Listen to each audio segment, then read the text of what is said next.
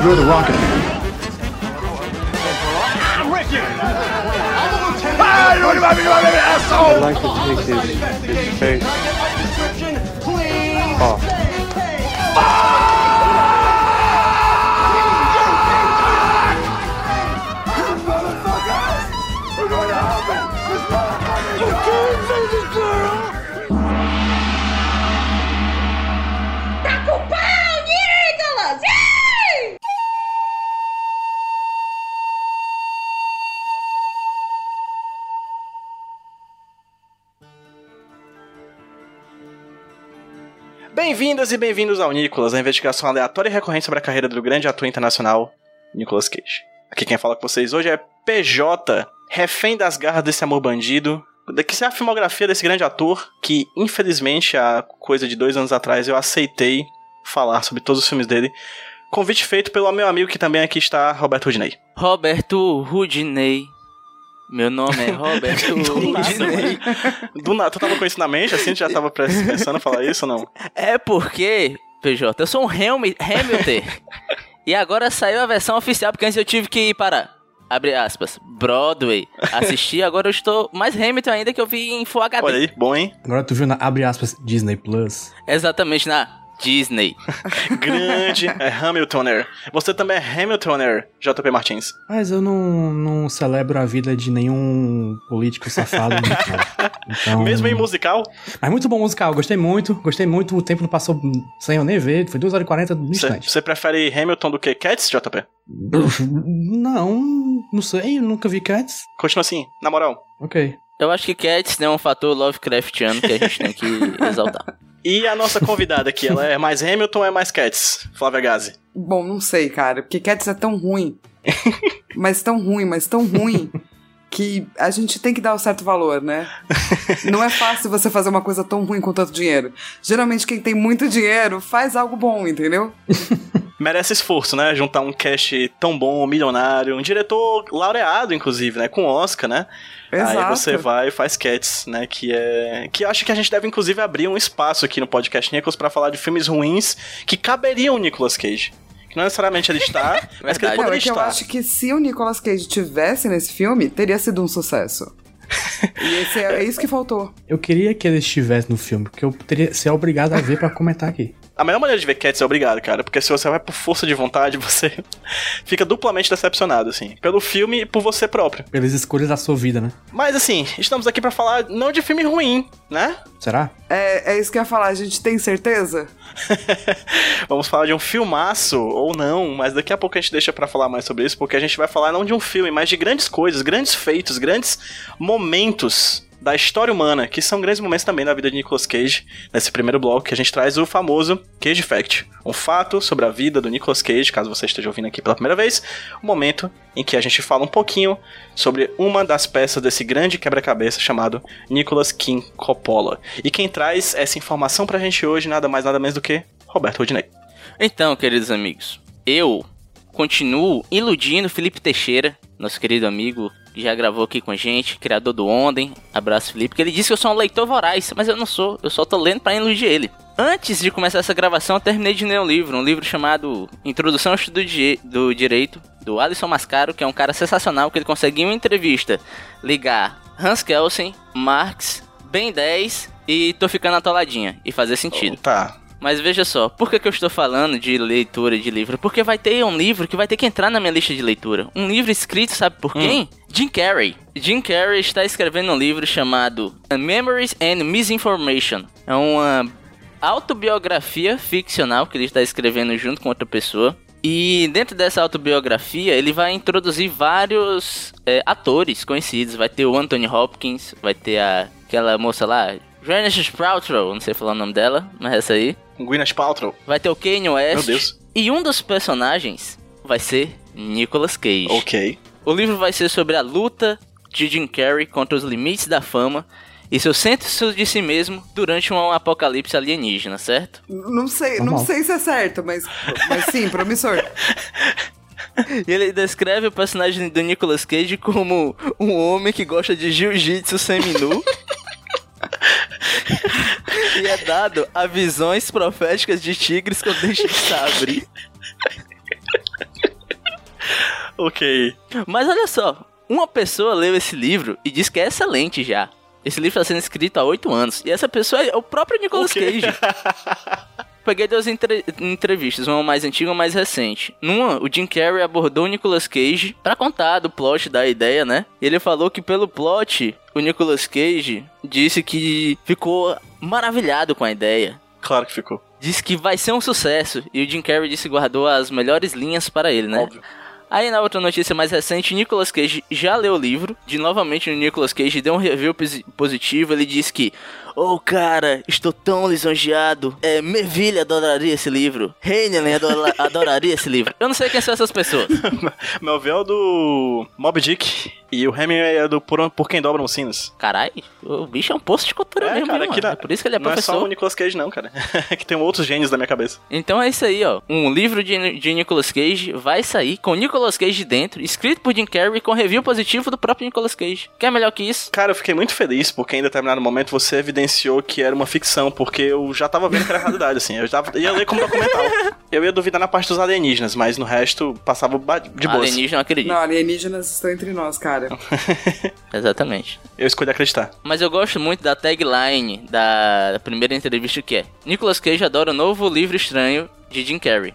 Mas Tom Cruise, talvez, dê um soco nele. Eu veria um filme com essa tagline, assim, de Eu boas. também. Uma mistura de Missão Impossível com A Qual que Veio do Espaço, assim, acho que, que renderia legal, assim. É uma mistura de Guerra dos Mundos com a outra face. Putz, Puta caraca. que pariu, hein? Aí sim. Nicolas Cage e um, e um alienígena trocam de cara. Exatamente. E o que é engraçado porque ninguém sabe quem é quem. É bom, né, cara? A gente acabou de determinar o que são os Kree, sacou? Do, Tipo do universo Marvel. Porra. É, eles são inspirados no clássico A Outra Face. Imaginei o Nicolas Cage verde agora, seria incrível.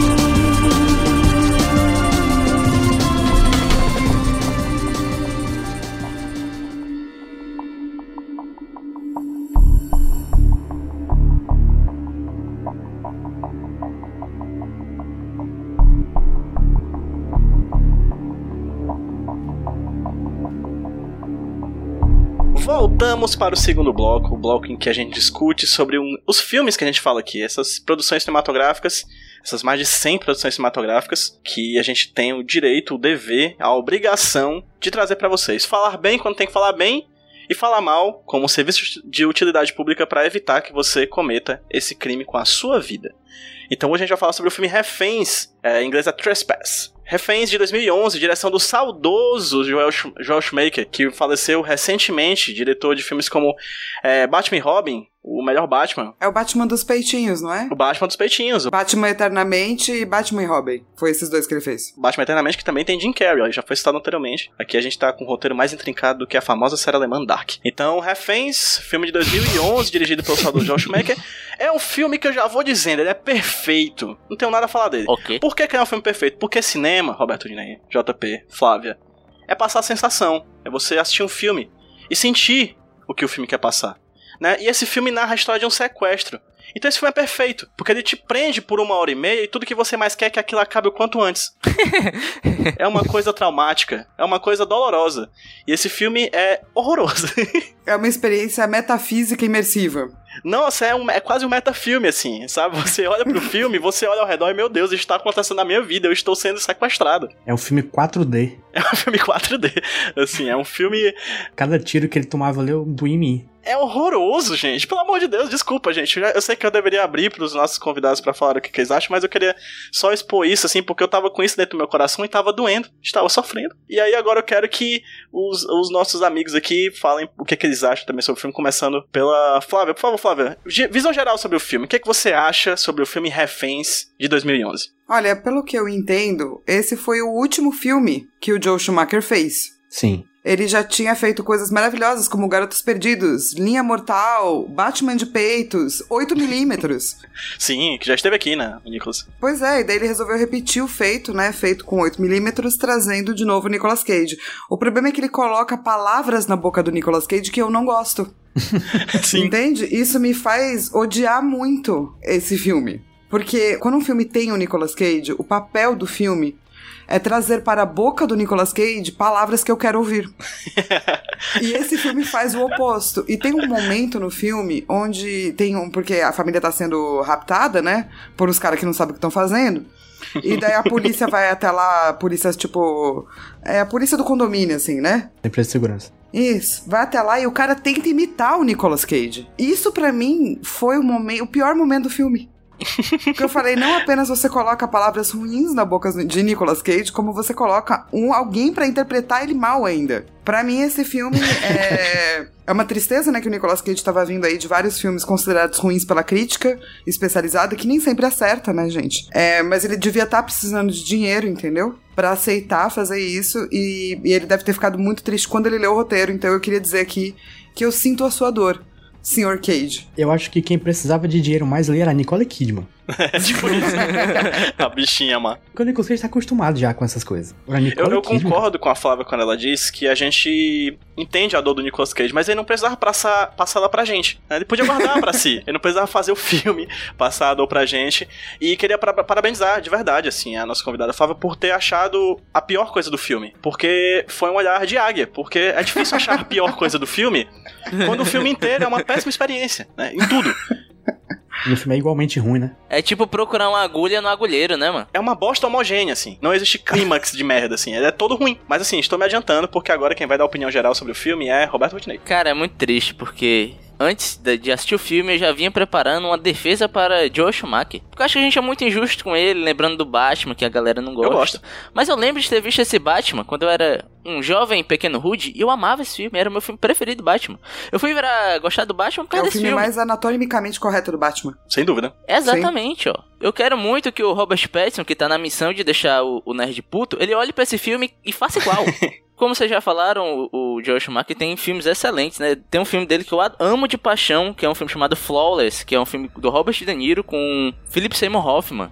É um filme lindo, é um filme teatral, um filme tocante sobre a relação de um cara machão, hom- homofóbico, que tem que fazer um tratamento fonoaudiólogo com uma, uma drag. É um filme muito tocante. Só que fica difícil defender, né, Joel Schumacher? Quando você me vem com esse filme, cara. É foda. E esse filme que você citou é muito bom mesmo, assim. Eu recomendo que as pessoas assistam, apesar de não ter o Nicolas Cage. Pois é. Porque, tipo assim, é, é impressionante como esse filme, ele não consegue ser bom em praticamente nada, cara.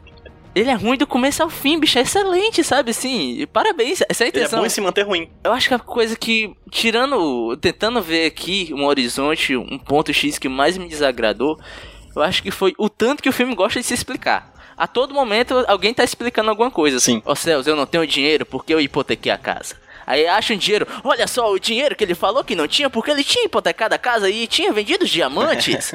eu, cara, meio que você me falou isso há 20 minutos atrás? Os flashbacks horrorosos, né? Não é, cara? Pra que flashback, cara? Eu acho que é um filme da representação da, da, da sociedade Trump barra Bolsonaro. Se a gente for ver o filme por essa ótica, é um filme genial. Tem que explicar bem direitinho, né? Caraca. É, porque é isso, né?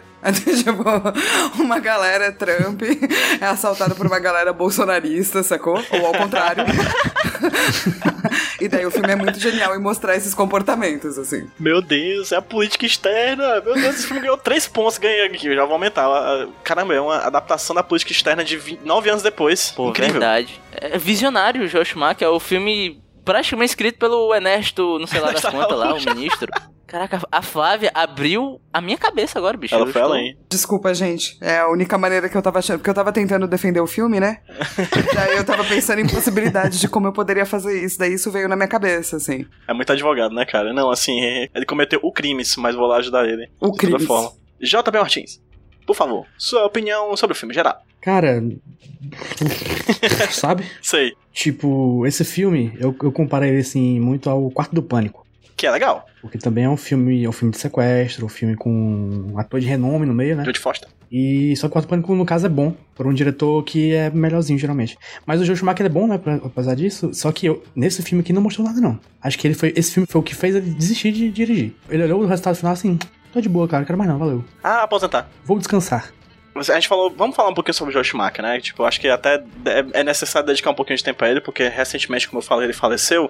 E ele tem filmes muito bons na carreira dele, né? Acho que já foram ditos alguns deles aqui. Hoje eu gosto do Batman Robin. Eu acho que ele é uma chacota interessante, sabe, pro personagem, que popularizou bastante o personagem, muito bem posicionada no tempo dele ali. Acho que vende um discurso interessante e tudo mais, apesar de o Nolan ter feito uma coisa, a gente fica sempre nessa comparação, né? Mas é outro Batman, outro tempo, outra coisa. Acho bastante divertido o filme. Mas tem um filme dele que eu gosto muito, que eu acho que se assemelha um pouco com esse, que é o, o, o Reféns, apesar de ser um filme que muita gente também não gosta e fala muito mal, mas eu particularmente gosto muito, que é o Por um Fio, com Colin Farrell. Bom. Que eu acho foda. bem legal, certo? Que se assemelha bastante ao discurso desse filme. Por quê? Porque é um filme que basicamente se passa todo em um só lugar. Né? O Colin Farrell está preso numa cabine telefônica, tá com a arma apontada pra ele, e o filme inteiro é ele preso nessa cabine telefônica conversando com esse possível atirador que pode matá-lo a qualquer instante.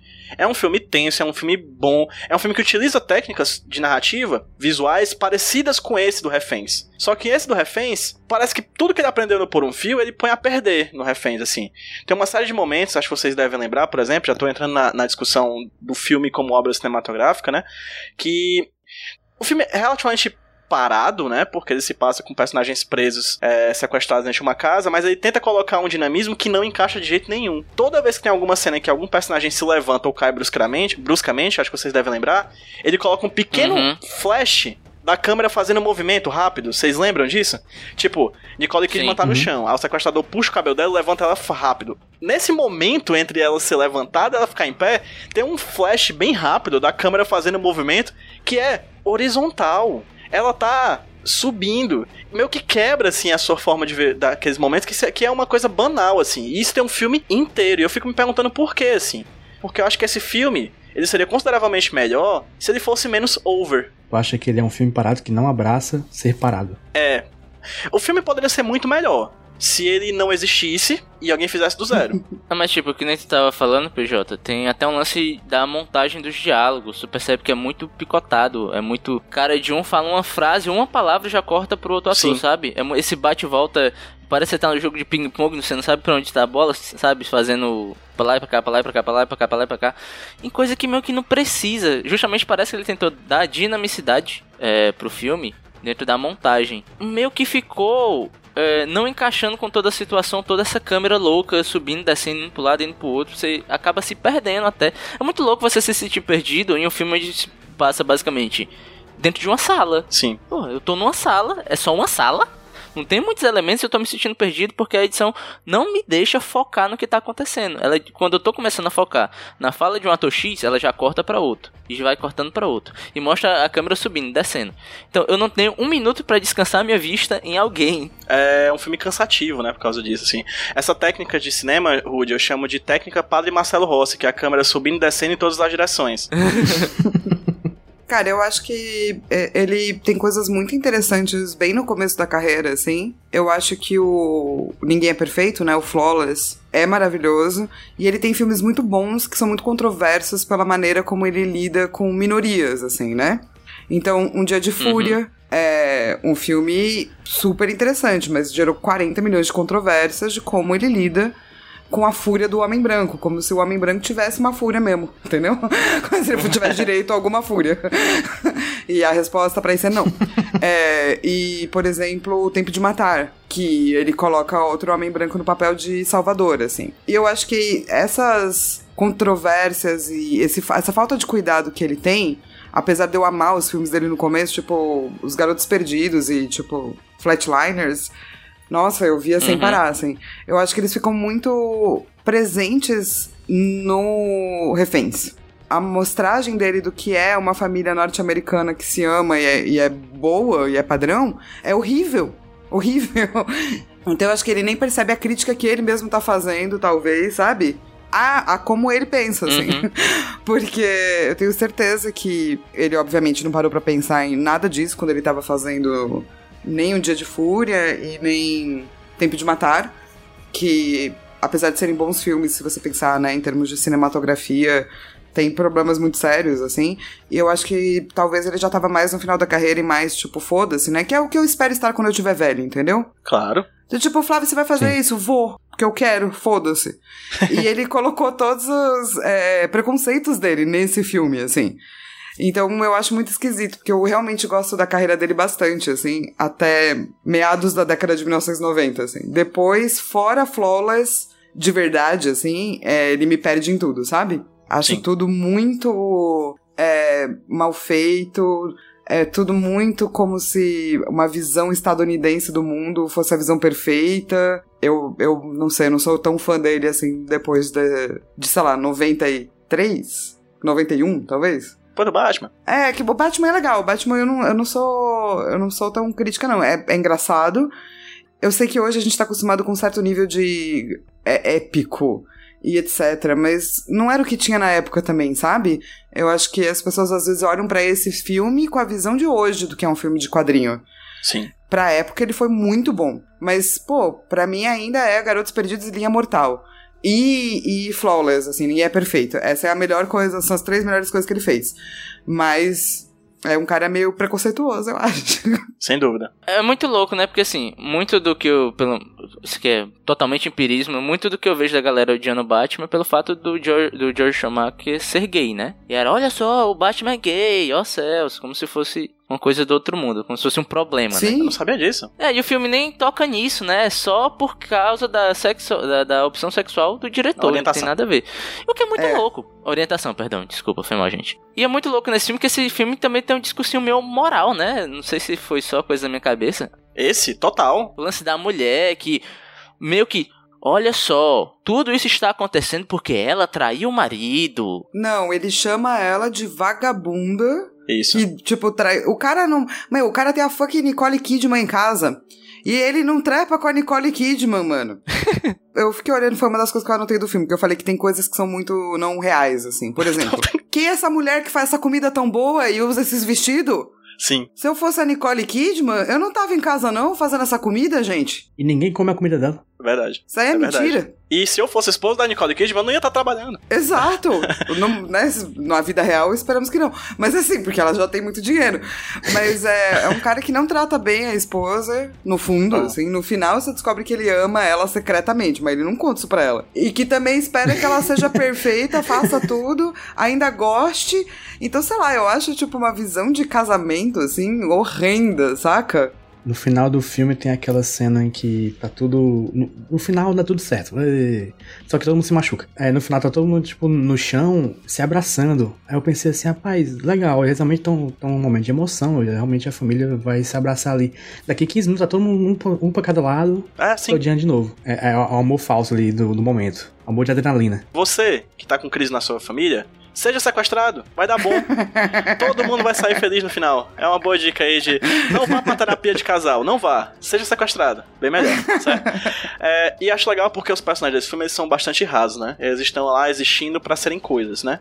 A Nicole Kidman existe sexy. Ela existe sexy, o papel dela é ser sexy. E o papel do Nicolas Cage é existir feio, né? Assim, ele, Ele existe, existe entediado. Você parou pra pensar nisso? Ele tá sempre entediado? Sempre. Mesmo quando ele tá bravo, ele tá com uma cara meio de tédio, assim? Isso. O que eu acho que é ótimo, assim, porque o Nicolas Cage consegue mostrar um range absurdo de caras de tédio. Sim. É o meu ponto positivo pra esse filme. Eles têm mil tédios, né? Exato. É, e o filme ele traz uma inovação aqui pro podcast Nicholas, né? Quem já acompanha a gente nesses 60 e tantos episódios já ouviu a gente falar várias vezes dessa entidade, né? Nicolas Cageana, que é o casal sem química, né? Aqui a gente tem uma família inteira sem Sim. química. Porque Pô, verdade. é o Nicolas Cage, que tá ruim, a Nicole Kidman, que tá ruim, e a filha que tá além. Pior. E assim, e se como eu falei antes, se o Nicolas Cage tá pra existir feio, a Nicole Kidman tá pra existir sexy, todos os outros personagens estão pra existir burros. Eu fiquei meio Todos. impressionada. Eu não tinha visto esse filme ainda, né, gente? Eu fiquei meio Opa. impressionada com o final. Por quê? Porque na minha cabeça, a personagem mais burra do filme era a filha, certo? Concordo. Vamos, vamos lá. A filha é, não sabe que onde tem câmera. Então ela quer fugir de casa, mas não sabe onde tem câmera. Só que essa menina já é uma millennial. Ela nasceu no mundo com câmera. Exatamente. Se você vai fugir de casa, tem que saber onde tá a câmera. Então, se ela não sabe, acha esquisito. Sacou? Não acho normal. Ela chega em casa pra toda uma cena bizarra aí com a família dela e a galera fala foge. Ela foge pela porta? Não. Ela não foge pelo lugar que ela entrou de volta. Ela desce pra um lugar e ela fica escondida de um, do lado de um, uma- um biombo. Esse é o esconderijo perfeito dela. E daí eu já fiquei do tipo, mano. E, e daí depois é um cara do mal vira pra você e fala assim: você pode ir embora. E ele te dá uma jaqueta. E daí você vai correr, cara. E você fala assim: claro que eu vou me exercitar com uma jaqueta de couro maior do que eu, que foi o vilão que me deu. Macho, pelo amor de Deus. Tá frio, né? Tá frio, tá frio, tem que botar a jaqueta. Então, quando chegou no final e ela apontou a arma e salvou a família, eu fiquei assim: não, cara. Essa mulher não sabe que, tipo, tem que destravar a arma, saca? Ela não tira a jaqueta de couro pra correr? É, eu acho impressionante como ninguém atira nesse filme, né, cara? Ninguém atira. O cara chega com a arma assim do lado e fica conversando. Você, não sei o que, mas lá. Aí eu, eu assistindo falando: atira, atira, atira. Aí é óbvio que o vilão vai aparecer e tomar a arma, cara. Porque o cara passou cinco minutos apontando a arma, cara. Pelo amor de Deus. E ele não faz nenhum esforço, né? Ele só pega. Com licença. É, vai só um. Me dê. Só um. Dá um tapinha na mão assim, tipo. Com licença, madame, posso, por favor, pegar sua arma? Tem um lance da filha que eu gostei que foi a cantada que o menino dá pra ela, que parece aquele rapaz do TikTok, né? O, Oi. Letícia, né? Letícia. Horroroso. O, falando na burrice das pessoas, é, o, todo mundo nesse filme tem um plano, né? Em algum momento do filme. Sim. é verdade. E todos os planos são ruins. Todos, são todos planos péssimos. É impressionante. Todos os planos péssimos. E eu vou além, gente, porque a gente falou do casal burro, da filha burra, dos assaltantes burros. Mas a empresa de segurança também é muito burra. Caralho! Não contrate essa empresa de segurança pra sua casa, gente. Pelo amor de Deus. É muito ruim. A mulher cai no, no maior papinho A moça cai no papinho da, da, da menina e tudo mais, assim. É, é muito. Ai, meu Deus. Eu, eu me perdi agora, porque eu só me perdi na- na- nas coisas ruins do filme, assim. Eu tenho certeza que empresas de segurança dão um treinamento melhor que aquele. Muito. Claramente a Vida pessoa não sabe. Gente, é muito ruim. Tem uma cena que eu acho muito boa. Vou pegar aqui já algumas aspas que eu acho legal, né? Tem uma cena em que o vilão ele tenta fazer com que a família ajude ele apelando pelo lado emocional. Mas aí ele desmente depois e tudo mais. Tem a cena em que ele atira no- no- na coxa do Nicolas Cage. É como a Flávia muito bem apontou, ele fica com outro grau de apatia. Ele já era apático o filme inteiro. Mas a Sim. partir do tiro, ele fica, ele fica tá sorumbático, assim, ele fica. Sério, ele só existe ali. E aí o cara fala: A minha mãe dizia que eu não era bom em nada, mas tinha uma coisa em que eu era bom: vender drogas. Aí tem o flashback, ele vai vender a droga e é roubado porque parou num beco pra se atracar com a gata, velho. Deve, é mentira que ele é bom em vender drogas. Nem isso de vender droga ele é bom. Ele não é bom em nada. A mãe dele tava certa. A mãe dele é a única personagem da gente no filme. Ela não tá no filme. Ele, ele, ele falou a coisa, aí a imagem seguinte já desmentiu. O filme tem muito flashback. Se o filme fosse só dentro da casa, sem flashback nenhum, seria muito melhor. E se o filme não ficasse contando a historinha, né? Do background dos vilões. Porque quanto É. mais ele conta, mais ele deixa a história dele ruim, porque você vai pegando inconsistências. Uhum. Por exemplo, o cara vilão lá que se atracou com a mina dele e é por isso que ele perdeu as drogas. A mina é super louca, ciumenta e apaixonada por ele e etc. Porém, ele fica dando em cima da Nicole Kidman e dizendo que vai pegar ela. Como que essa mulher não matou a Nicole Kidman ainda? Não sei, não faz sentido. Se você colocasse ali, seria um conflito interessante, assim. Esse filme fala em duas coisas, né? A gente tem o famoso show don't tell, né? Que o Woody sempre aponta, né? Nos filmes anteriores, de você mostrar e, é, mostrar e não falar. Esse filme, ele mostra falando. você tem um flashback e a voz em off enfatizando. É que nem aquelas clássicas cenas de quadrinhos de super-herói da década de 70, 80, assim, que o Lanterna Verde dá um soco na cara do Sinestro, aí a legenda é Lanterna Verde dá um soco na cara de Sinestro. E aí o, o aí tem um Lanterna Verde falando, eu estou dando um soco na cara do Sinestro. Tipo, tem três vezes a mesma informação.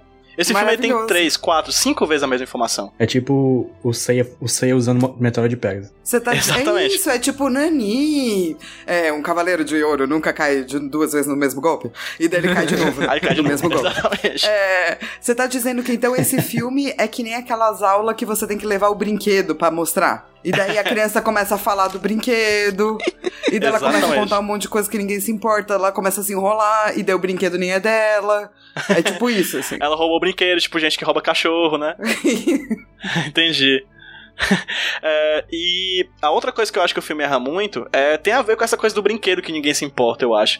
Que eu acho que no cinema, assim, ou pelo menos na narrativa como um todo, a gente tem personagens que nos chamam a atenção. Tem um personagem que a gente ama, o personagem que a gente odeia. O personagem que eu acho ruim é o personagem que a gente não se importa. E esse filme, eu não me importo com ninguém. O meu personagem que eu mais me importo é o colar falso que o cara quebra de gol, mano, acho tão bom, tão bonita a, cópia.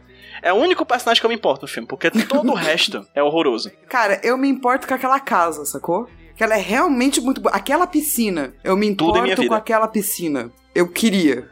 Invejei aquela piscina. Eu acho que é só isso que eu me importo. Eu me importo com o tanquinho do personagem que tá tomando banho na piscina, que ele é bem Ele é um rapaz bonito. Doido. Doido, mas bonito. É, mais coisas pra falar, gente, sobre as inconsistências do filme, coisas ruins dele, por favor, falem muito, que a gente tem muito pano pra manga. E tem uma coisa que eu não gosto no filme, que é o excesso de é, turning point, o excesso de virada. Sim. Porque quando você vira, vira, vira muito, você acaba ficando tonto e. Não é legal, cara. Otário, tem que tomar um dramin, né? É, cara, porque, ó, preste atenção, o, o tanto de vezes que o filme tenta ter um twist. Por exemplo, ai meu Deus, isso aqui é tudo pra minha mãe. Abre o cofre. Aí na verdade não tem mãe. O cofre não tem nada. A Nicole Kidman trai o Nicolas Cage. A Nicole Kidman não trai o Nicolas Cage e o cara toma um remédio controlado. Então, a todo momento o filme tá tentando te impressionar, só que chega um momento que você para de se importar com tantas coisas que ele tá vomitando em cima de você, sabe? Sim. Ele me lembra um pouco a narrativa de um filme que eu assisti um tempo- uns tempos atrás, um filme que eu gosto até, que é o A Vilã, é um filme coreano de ação. Que o filme tem tanta virada, tanta virada, tanta virada, que chega um momento que você basicamente não se importa mais de nada, porque não existe uma consistência. Sim. Eu tava tentando até pensar em algum filme que tenha, tipo, vai te jogando muita info e elas são boas. Deve ter, sabe? Com certeza. Mas fazer isso é, tipo, muito difícil. No sentido que de você tem que saber controlar aquilo que a sua audiência vê. Tipo esses filmes de mistério, assim. Exatamente. Vocês viram Uhum. aquele Knives Out? É muito bom, é muito divertido. Muito bom. Ele beira o ridículo, mas ele beira o ridículo pra mim de uma forma muito boa, assim. E ele vai te jogando milhões de informações, assim. Adoro o filme de mistério, assim, como eu gosto de livros de mistério. Ele engana várias vezes o, o, o, o espectador, Isso. né? Tipo, ele dá, ele dá informações que, que se negam uma a outra. Só que no final Porque funciona. é bem pensado, né? Pensado como. Já que a gente tá falando de brincadeira de criança, né? Teve o rodar, rodar, rodar, mostrar na sala de aula e pá. É tipo um quebra-cabeça que é legal, entendeu? Não aquele quebra-cabeça que Isso. quando você termina você faz, tipo, ah, merda, e você joga fora. É Aquele quebra-cabeça que você fala, queria enquadrar isso aqui, daí você desencana, porque quem faz isso? Ninguém faz isso. E daí, vai, né? Você guarda tudo, é isso. E no fim das contas, isso é um ponto essencial pra qualquer filme de mistério ou filme que tenta te esconder alguma informação, que é uma pergunta que tem que ser interessante, né? E uma resposta tão interessante quanto a pergunta. E aqui, você não tem pergunta, porque você não se importa com nenhuma das pessoas. E quando vem o payoff da, da pergunta, né? Olha só, é, Nicole Kidman traiu Nicolas Cage. Será? Não traiu? O cara que é um psicopata, olha só, ele toma remédio controlado e tá chupando tic-tac. Chupando é tão tic-tac é foda. ridículo que a, a sua intenção é fazer só um.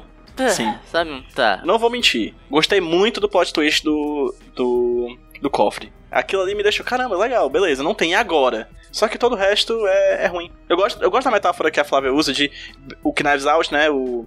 Entre facas e, mis- e segredos, eu acho, em português, Isso. né? Segredos. É, ele beira o ridículo. Esse filme Reféns, ele se banha no Ele se joga, ele se. Ele faz skydiving, assim, ele faz kitesurf no ridículo. O problema não é se jogar no ridículo. O problema é você tentar ser sério e não perceber que está sendo ridículo. Exatamente. O erro não é o ser ridículo. É ser ridículo sem querer. Exato. Porque o Entre Fracas e Segredos, ele quer beirar o ridículo, né? Ele tá Exato. brincando com a sua expectativa com relação ao filme de mistério. Se os caras resolvessem brincar com a nossa expectativa com relação ao filme de sequestro, seria muito legal. Porque qual é a nossa expectativa? Ah, a família vai, vai ficar encarcerada, vai sofrer, mas alguém ali vai ser muito inteligente, sabe? Uhum. Se ele resolvesse falar assim, não, ninguém vai ser inteligente real nessa porra. Não é que a gente vai tentar deixar eles inteligentes eles são burros. Não, todo mundo é burro mesmo. Seria um filme maravilhoso, entendeu? Porque a comédia, gente pelo menos ia rir. Exato. Quem faz isso muito bem é aquele, se eu não me engano, é o. Esqueceram de mim, tô brincando. Sim? É, não, mas é, é- sim! Sim! Seria muito melhor. Quem faz isso muito bem é aquele filme O Homem das Sombras, onde a galera vai assaltar a casa de um cara que é cego, só que no momento que eles entram na casa, o cara que é cego, ele é super fodão. Sim. Então meio que tem esse, essa subversão de que ele quebra a tua expectativa de um filme de sequestro, de filme de assalto, onde você começa a ter empatia pelos sequestradores. Aqui você quer que todo mundo se lasque. Exato. Tem uma, uma virada no filme que. Sim, geralmente tem o Deus Ex Machina, né? Que é uma solução Sim. que sai do nada. Aqui teve o Diabo Ex Machina, que foi um, um problema que sai do nada. que foi naquela cena que eles estão. que eles estão. Que conceito, meu Deus! Muito bom. Muito bom, vou usar em aula. Aquela cena em que, ele- em que eles estão na, naquela parte mais é, em obra da casa, eu acho. Que do nada uma pessoa ba- esbarra na outra. Não esbarra não, ela dá um. um ela avança na outra e quebra a parede e da parede sai dinheiro. Do nada, não, acho. Aquilo, cara, aquilo é tão ruim. Pelo amor de Deus. Por quê, cara? E o estilo de prego, macho, no pé do cabo, mano. O cara prendeu o cara no chão com, com o bagulho? Prego, e o foi. outro não conseguisse se sair dali? Maravilhoso. Eu acho que a gente tinha que fazer um Mythbusters isso aí. Entendeu? E ver se é real ou não. Porque eu acho o que é Nicolas Cage mentira. aqui, bota o pé dele aqui no chão rapidinho pra gente testar um negócio. Não, e aquilo é um fatality, foi Mortal Kombat. Tem, né? Verdade. Prendeu o cara e tocou fogo, olha só. Fatales do Nicolas Cage, que conceito. Deve ter mais por aí no, na, na cinema. Mais alguma coisa a falar sobre o filme ou podemos ir para os Cage Moments? Os momentos mais Nicolas Cageanos do filme. que a gente nem chegou ainda, viu? Tem uma coisa que eu Fala. queria falar. Esse filme tem uma bandida mulher só pra mostrar ela pelada. Sim. Mas esse filme é inteiro sobre, tipo, como mulheres podem ser horríveis sendo mulheres. É Verdade. muito bizarro, gente. Em diferentes idades e, classe- e faixas etárias e classes sociais também. É, eu acho que, tipo, a, a Nicole Kidman tava com saudade de fazer aquele Housewife. Só como é que é o filme que ela é um robô, que ela vira um robô? Mulheres perfeitas. Isso, que é maravilhoso, né? Ela falou, pô, tô com saudade de gravar algo assim, vou aceitar esse papel aqui. Que é o mesmo papel, só que só a parte dela robô, assim, sabe? É, é muito bizarro, assim. É, e tem uma coisa que eu queria falar que é uma coisa que eu não entendi do filme, assim. Tem várias mini coisinhas do filme que eu não entendi. e daí eu queria trazer algumas, assim. Uma Por delas é, é quando a mocinha é, dos vilões chega na casa, eles começam a quebrar um monte de coisa, assim, né? Certo? todas as tecnologias e pá, faz sentido, né? Porque pra ninguém ter acesso a computador, laptop e tal. E daí chega uma hora que a, é, quebra também, tipo, a foto dele, sabe? Daí começa a quebrar tudo. Daí eu já fiquei, quando eu tava vendo o filme, eu fiquei pensando, nossa, como você transforma seu personagem de inteligente a muito burro, sabe? Em um segundo, assim. Porque ele tinha uma missão, de repente ele não tem mais. Ele só quebra tudo. e eu acho que esse é meio filme, assim. O filme é como. É é uma aula de como você transforma seus personagens em algo muito bizarro, muito rápido, assim. É porque é um filme que ele tem uma hora e meia, a gente não falou isso, né? É um filme que tem uma hora e meia, mas que é moroso, viu? Puta merda, parece três, quatro horas, assim. Ele é tão ruim que, assim, parece que ele é tortuoso, sabe? E, falando em coisas ruins, vamos falar sobre Nicolas Cage? Vamos falar, né? Dos Cage Moments, momentos mais de. Nicolas Cage antes do filme. É, queria, por favor, começar com meu amigo JP Martins. Tem algum momento que Nicolas Cage se destacou pra você, meu caro amigo? Não. Boa. Rudinei, tem algum... Mentira, mentira, tem sim, tem sim. Tem aquela parte que. Não, eu, eu aceitaria essa resposta, JP. De coração. Esse filme aqui foi difícil. Mas tem uma hora que eu achei que o filme ia ficar mais legal. Que é quando o Nicolas Cage começa a negociar com Porra, os bandidos. sim. Ele fala assim: quem é que vai cortar esse diamante pra você? O cara, hã? Quem é que vai? Porque o diamante nos Estados Unidos é não sei o que, não sei o que, não sei o que, registrado no nome de não sei quem. Aí, ah, agora vai, vai ter uma negociaçãozinha, vai ficar legal. Não, Não, foda-se. Não, ficou, não. não ficou legal, ele parou de negociar, não tinha mais nada pra fazer. Acabou o plot ali. Teve, tinha potencial, né? E tipo, tem alguns momentos que ele, que ele dá uns gritos assim que parece interessante, mas não é, ele tá só gritando de jeito É preguiçoso. porque quando ele tenta argumentar, JP, a gente tem a impressão de que ele é inteligente. Aí, aí a É, gente fica assim, exatamente. na ânsia. Porque a gente viu um monte de gente boa de. Agora, não, não é. Contigo, Flávia, tem algum momento assim do Nicolas Cage que você diz, caramba, isso é muito Nicolas Cage? Cara, eu acho que é, é dentro da, da possibilidade que ele tinha com esse roteiro ruim, né? É, ele fez seu máximo, sabe? E, e eu ainda acho que todas as, as fisionomias de tédio são realmente impressionantes, assim. Elas são muito variadas ao longo do filme. Eu gosto quando ele fala assim, é o cara, quero dinheiro, eu quero dinheiro, que assim, tem um momento do filme em que a, a, a frase mais falada é eu quero dinheiro, né? O, o personagem do Ben Mendelsohn, Mendelssohn. Como é? Mendelssohn. Ele, ele fala, cadê o dinheiro, cadê o dinheiro, cadê? Aí ele fala, there is no fucking money. tipo assim. tipo, ele fala meio anasalado, assim, é muito estranho. E tu, Rude? Queria só destacar a luta extremamente sem emoção de Nicolas Cage contra o cara com a Puta que seringa. pariu, é ruim demais, velho. Essa seringa, ela vai te deixar paralisado, mas antes eu vou te cortar. é, tá, legal, cara. Corta, pelo amor Valeu, de Deus, fera. acontece alguma coisa nesse filme. Se o filme tivesse uma virada pros Jogos Mortais com uma pessoa cortando a outra viva, seria muito melhor. Caralho. Ok. Tá bom, JP, a gente. Eu vamos- acho que a sua mente psicopata foi pra um lugar muito legal. É, vamos voltar. né? JP, tu tá chupando tic-tac em vez de tomar remédio, é, mano? É porque eu, eu vi aquele Audition. Se tivesse cenas parecidas com Audition, seria um filme muito mais interessante. Não, nada mais interessante se tiver cena de audition, JP, tá maluco? Tô, tô com medo agora. Ainda bem que a gente tá isolado socialmente. Sim, vamos lá. É, mais alguma coisa? Alguma, algum evento Nicolas Cage nesse filme que tenha se destacado ou não? A gente simplesmente pode fingir que nada disso aconteceu, dar notas e esquecer como um bom trauma. Um bom trauma, eu voto trauma. É isso, né? É, vamos, vamos pra frente, vamos pra frente, né? Trauma, Vamos de trauma. Roberto Odinei, por favor. Trauma. Nota do filme como filme e nota do filme como filme do Nicolas Cage. Cara, então, vamos lá. Mais uma vez falando, eu acho que ele é falho em todos os seus aspectos. Eu odeio a fotografia desse. Odeio, odiar é uma palavra muito forte, não gosto muito de usar não. Mas a fotografia desse filme é muito ruim, cara. A montagem é tenebrosa, que nem a gente já passou um pouquinho sobre ela. Ah, Todo mundo tá ruim. Eu acho que a gente também não falou o quanto a Nicole Kidman tá ruim, a bichinha, mano. Eu gosto tanto A dela. gente fala mais no podcast Nicole. É, Nicole. mas sabe assim, tipo assim, a atriz tá mal, mas o texto também não favorece ela, a personagem não favorece ela, então é meio que injusto cobrar isso da, da, da pessoa. Tava trabalhando em condições precárias. Enfim, cara, tentando ser sucinto, pra mim o filme ele é nota 3. Eu tô tentando. Eu tô, a, minha dificuldade da nota é tentar ver o que eu achei bom no filme. Tá ligado? Essa é a minha dificuldade. Mas vai ficar 3 pelo saudosismo aí, pelo Joe Schumacher, infelizmente. Ele não manteve o nível lá dos anos 80, 90, comecinho. Mas é isso aí. Ah, e pro Nicolas Cage... É triste, né, cara? Porque, sei lá, ele parece estar tão sem vontade que nem o JP passou pelo conceito do grito preguiçoso, que é algo que eu vou usar na minha vida. Então, pra mim, Nicolas Cage tá nota 4 também. Ok. JP Martins. É, pro filme eu dou 4,5. Hum, argumento, é ruim, mas ele me deixou mais entediado do que achando ruim, né? Aquela coisa do. Como fala já, é, não me deu raiva, mas também não me deu alegria. Se eu fosse a Marie Kondo, eu jogaria esse filme fora da minha vida. Abraça o filme. Abraça o filme diz: ó, obrigado por tudo que você me trouxe, mas hoje não, Faro. E o Nicolas Cage de 5,5, porque, não sei, é só a preguiça dele, né? Tá só preguiçoso mesmo. Perfeitamente. Flávia Gazi, por favor, a sua nota como filme, como filme do Nicolas Cage. Eu acho que eu daria dois pra esse filme. Que Boa. além de ser muito ruim, ele é extremamente preconceituoso. É, pro Nicolas Cage, eu dou uma nota de 5,5 por mérito. Tanto pela. falar todas essas coisas, né? Deve ter sido muito difícil pra ele. ter todas essas falas muito ruins.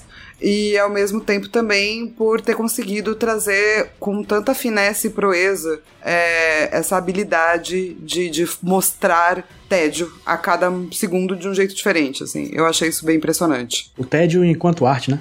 Exatamente. O pós-tédio, né? Eu acho que o, o Woody foi muito bonzinho na fala dele. Eu também acho que. é, não é que eu odeio o filme. Ódio é uma palavra muito forte. Eu tenho é abuso. Tenho nojo. Pronto, caraca, Eu, tenho, agora eu eu enguio vendo esse filme, assim. Acho ele horroroso, né? E voto com o voto da relatora e dou nota 2 também pro filme. Um ponto pela casa, outro ponto pelo colar falsificado. São esses dois pontos. Todo o resto é horroroso, então nota 2 foi um dos piores filmes que eu já vi nesse podcast Nicolas, eu acho. De verdade. E Nicolas Cage eu dou nota 6, porque ele tá entediado, mas mesmo entediado, ele ainda passa de AF. Então tá aí, nota 6 pro Nicolas Cage. E JP Martins, nós temos uma nota? Temos sim, senhor. Nota média do Nicolas Cage ficou 5.2. Esperado, esperado, esperado. E nota do filme ficou 2.8. Olha só. Ai, bate minha mão aqui, cara. Gostei Tanta muito. emoção. Quando tem uma nota baixa assim, eu, eu- fico com tenho um prazer. O nome disso é justiça. Sim, acho que é uma nota condizente. Eu também acho, concordo com ambas as, as médias. Eu queria pedir desculpa pra Flávia já, aqui de cara. É, essa seria a minha abertura. Eu ia falar, é complicado quando as pessoas têm um podcast de um ator que eu amo e me convidam pra fazer pela primeira vez e me dão esse filme, entendeu? É a prova do amor, Porque eu Flávia. não sei o que fazer com isso, saca? É pra tu querer vir de novo num filme bom. a gente começa por baixo. Enquanto eu estava assistindo ao filme, eu fiquei pensando algumas vezes, porque eu pausei o filme umas cinco vezes, assim, que é algo que eu nunca faço. Que é tipo, ah, preciso pegar uma água. Mentira, tô só entediada como Nicolas Cage. porque eu tenho uma água aqui do meu lado. Ah, preciso, sei lá, dar oi pra minha gata, sabe? E durante as pausas eu pensava, qual é o método de como fazer chamar um convidado?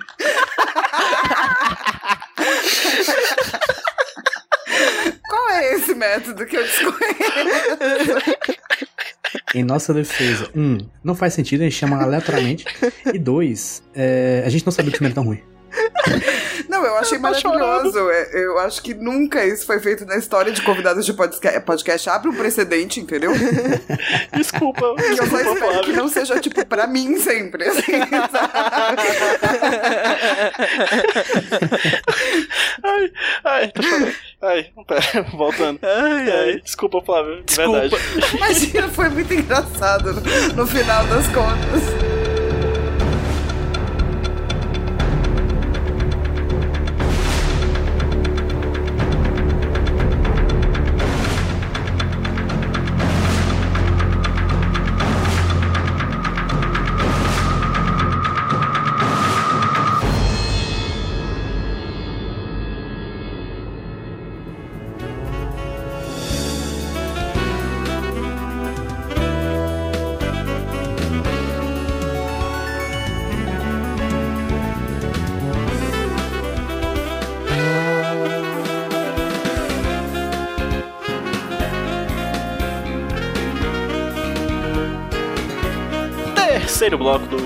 Podcast Nichols aqui, trazendo pra vocês o momento só porque tem queijo in the middle, no meio.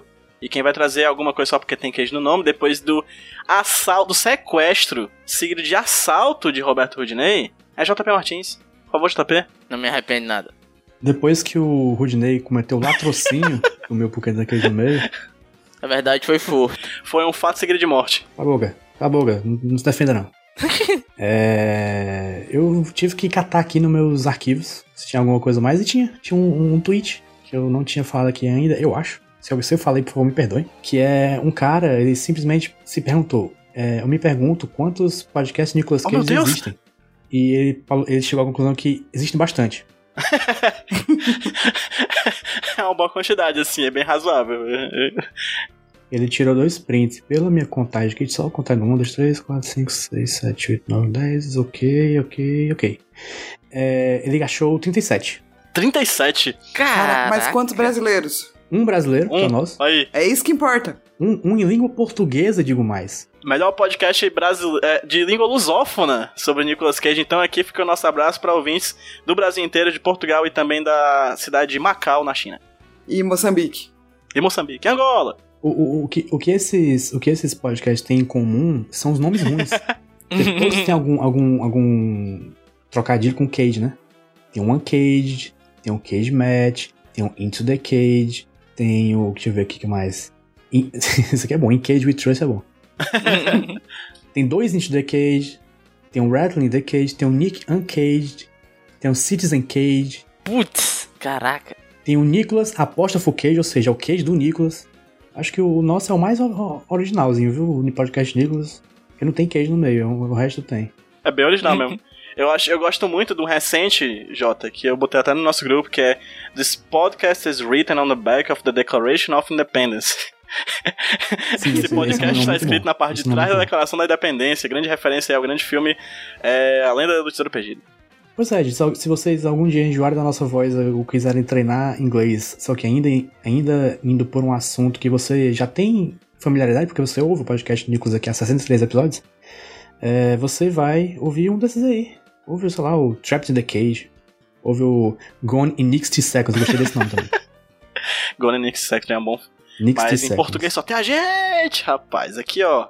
Vanguarda. Vanguardícolas. Mas aqui também tem francês, espanhol e inglês. Vou fazer um em Klingon, sei lá. Klingola. Vou fazer um na língua lá dos Doraki. Klingolas.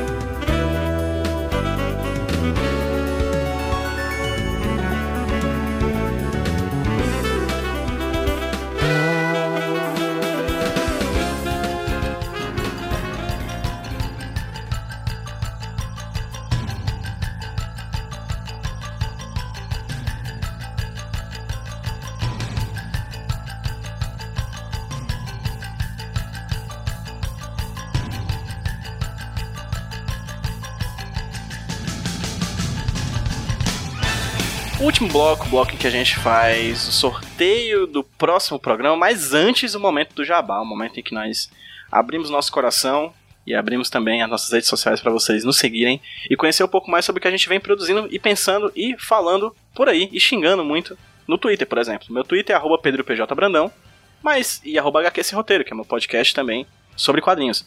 Mas se você quiser seguir um podcast top, vai lá, Twitter e Instagram, arroba podcast Nicolas, arroba podcast Nicolas, tudo junto. Não é Nicolas Podcast, é Podcast Nicolas, porque Nicolas Podcast já tinha um menino de 13 anos que tinha pego esse nome e a gente nunca achou esse menino. a gente queria achar esse menino para ele poder vender pra gente, essa arroba. Mas arroba Podcast Nicolas em todas as redes sociais. Flávia Gazi, por favor, É, meu nome é Flávia Gazi, é só G-A-S-I, não tem Z, não tem dois Zs, não tem S, não tem H, é muito simples.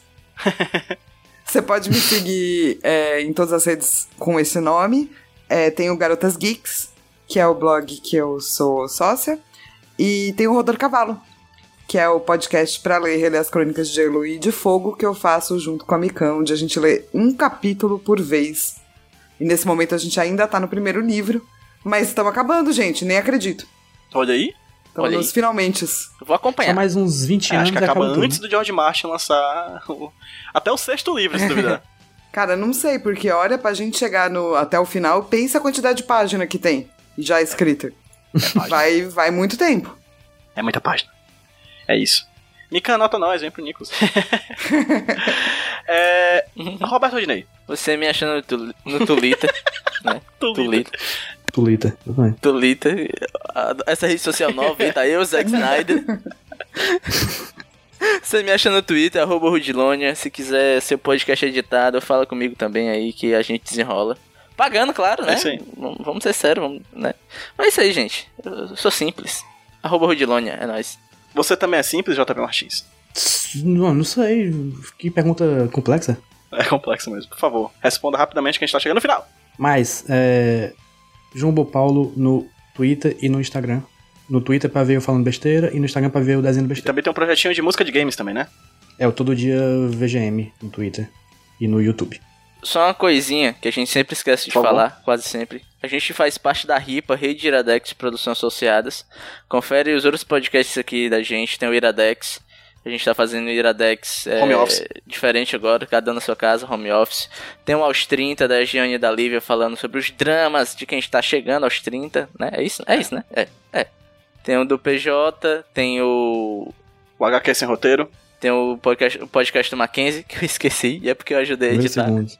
primeiros segundos, né? E se você quiser saber de podcasts aqui do Ceará, também tem um perfil no Twitter que é o arroba podcast Ceará, Isso. né, JP? Arroba podcast Ceará, Isso. tudo junto. Quiser uma dica de podcast com esse sotaque belíssimo. Queria agradecer enormemente a nossa convidada Flávia Gazi. Flávia, de coração, obrigado barra desculpa, certo? Foi um prazer estar aqui, foi um desprazer assistir a esse filme. Espero que em breve a gente consiga alinhar o prazer de estar no programa com o prazer de assistir um bom filme de Nicolas Cage. Eu sei que não são muitos, no entanto, algum dia vir esse futuro. Já fica aqui também o convite para uma próxima participação. Muito obrigado. Eu que agradeço, gente. E agora vamos para o sorteio do próximo programa. Flávia Gás vai sortear aí numa planilha que acabamos de passar para ela, uma planilha super elaborada, repleta de gráficos, em que ela vai apertar Ctrl R e vai nos dizer qual o filme da próxima quinzena. É, é, depois de rodado o Ctrl R aqui, número 53, Perigo em Bangkok. Opa! Esse tem cara de ser bom, hein? Esse, Esse eu sim. quero, esse eu quero, esse, Esse eu quero. Perigo em Bangkok, vamos descobrir. Esse, esse, é, esse é um clássico da, da era DVD do Nicolas Cage. Toda locadora tinha um pôster de Perigo em Bangkok. Sim, Um matador de aluguel vai à Tailândia fazer um trabalho para Surat, um chefão do crime. Ele contrata o, jo o jovem Kong para ajudá-lo na missão. Com o passar do tempo, Joe se torna o mentor de Kong e se envolve com uma mulher local, claro. Como baixa a guarda, Surat decide que é hora de cobrar pelos serviços de Joe. Esse é o, é o filme asiático sim do Nicolas tem Cage. cara de ser especialmente ruim. Que é um remake de um filme tailandês. Né, muito bom, muito bom. O filme do Nicolas Cage indo pra Ásia e fazendo papel de asiático. Mais uma versão do Nicolas Cage que poderia ser trocada claramente pela Scarlett Johansson. Maravilhoso. Exatamente. Muito bom. É isso. Daqui a 15 dias a gente se vê, galera. Tchau. Valeu. Tchau. Tchau. Tchau, tchau. Falou.